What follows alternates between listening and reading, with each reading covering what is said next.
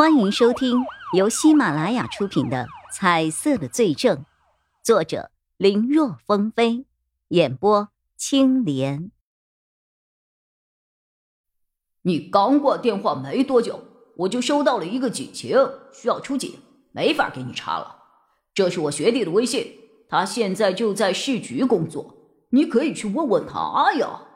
哎，我已经给他留言了，说了你也是警察。正在办一个大案，你加他好友的时候就说是我王小虎的兄弟，他肯定会帮你的。哦，加油啊，我的叶大刑警！等真成了刑警，记得请我吃饭呢。叶一辉微微的一笑，回复了一句：“谢了。至于吃饭，不管这次专案组之旅到底结果如何，等我回去。”就请你去吃你最喜欢的火锅，管饱。发完之后，他赶紧加了王小虎给的那个微信号，在验证里写道：“我叫叶一辉，是王小虎的兄弟。”本来叶一辉还以为要等上一会儿，对方才能够通过呢，没有想到这边刚发验证，瞬间就显示：“看穿了你，通过了你的好友验证。”现在可以开始聊天了。你好，我是叶一辉，是王小虎的兄弟，也是搭档。我现在有些事情，麻烦请您帮我查一下。我知道你，我年龄比你小，不用拧拧拧的，直接说事情就好，不用客气。叶一辉一看这消息，觉得这个人还挺直接的，也就不再寒暄客套了。谢谢了，那我有话直说。我想要一个叫毕盖厄的人的资料，我想知道他的家庭构成、为人、喜好等等一些详细的情况。我知道没有足够的理由让你去查一个人的信息是不符合规定的，但我现在的确很需要这些信息。如果万一出了什么事情，我会承担一切责任。三十分钟，面对叶一辉一大串的话。看穿了你，只回了四个字。看了这条信息，叶一辉先是一愣。他原本是想，虽然人是王小虎推荐的，但这种索要个人信息的事情，毕竟有些违规。即便他是警察，即便在没有私心的情况下是为了查案，但是没有上级命令，他现在的行为其实有些属于私自调查的范围。如果被发现了，责任处罚肯定是跑不了的，而作为提供信息的一方，同样也会被牵连。他还想着可能需要说些什么，才能够让对方放心的帮自己去查，没有想到这个人如此干脆，简直是嘎嘣嘎嘣脆呀！这让叶一辉很是感激，只是。他要那么多的信息，三十分钟够用吗？他本来是想等明天这个人给了信息，他再去深入调查毕盖厄。莫非是这个人没有理解他要的详细程度吗？叶一辉正想着要不要再发消息详细说明一下，突然他发现楼道里有光亮传来，原来。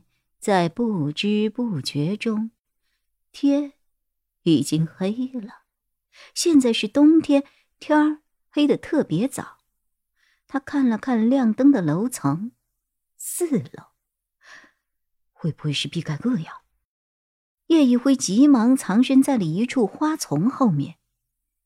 很快，他看见了一个穿着运动衫、戴着口罩，身后还背的一个。大大的斜挎包的人，慢慢的走了出来。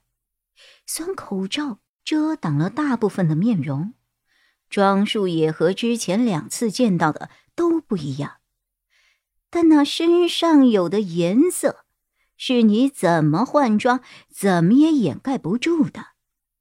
有了这个提示，叶一辉再仔细辨认，从没有被口罩遮掩的部分和身形来判断。出来的人是毕盖厄，无疑了。在天还亮着的时候，叶一辉没觉得怎样。如今在夜里看毕盖厄，对方的颜色不但没有暗淡，反而被周围漆黑的颜色一对比，显得格外的耀眼。叶一辉这个时候哪里还顾得上发消息啊？他急忙悄无声息的跟在了毕盖厄的身后，想要看看这个人想去哪儿。尤其是对方还背着一个大背包。也不知道里头到底装了些什么，会是作案工具吗？叶一辉才想着跟上去，却发现毕盖厄并没有去开他自己的车，而是缓缓的走出了小区，叫了一辆出租车。叶一辉急忙跑到了小区门口，也想要打车，只是现在这个时间段正是下班高峰。哪里那么容易被他遇到一个没有人的出租车呀？眼瞅着毕盖厄渐渐远去，叶一辉心里那叫一个急呀！这个时候，他看到不远处有一对情侣正对照着手机看着停在眼前的车，看样子可能是刚刚叫了网约车，这是在看车牌号呢，确定是不是自己喊的那辆。叶一辉不及细想，一个箭步冲了上去。抱歉，警察办案。说着，也不等那对情侣回应，他直接跟司机出示了一下证件。师傅，麻烦你赶紧开，我要追上前面那个蓝色的出租车。司机师傅第一次遇到这样的情况啊！当看到那证件，还有叶一辉脸上的焦急，也没有说什么，驱车就直接追了上去。那对被叶一辉抢了车的情侣，本来还想破口大骂：“什么素质啊这是！”但一听。叶一辉是警察，又在办案，便改口说了一句：“呃，您辛苦了。”然后主动帮叶一辉关上了车门。与此同时，从司机师傅的手机里也传来了乘客退单的提示音：“谢谢，谢谢啊！”叶一辉拉下车窗，对二人表达了感谢，然后。就把目光重新放回了毕盖厄所乘坐的那辆出租车上。他要是不赶紧抓到毕盖厄的马脚，将其缉拿归案，他都对不起民众的这般支持啊！本集播讲完毕，感谢收听，更多精彩内容，请在喜马拉雅搜索“青莲嘚不嘚”。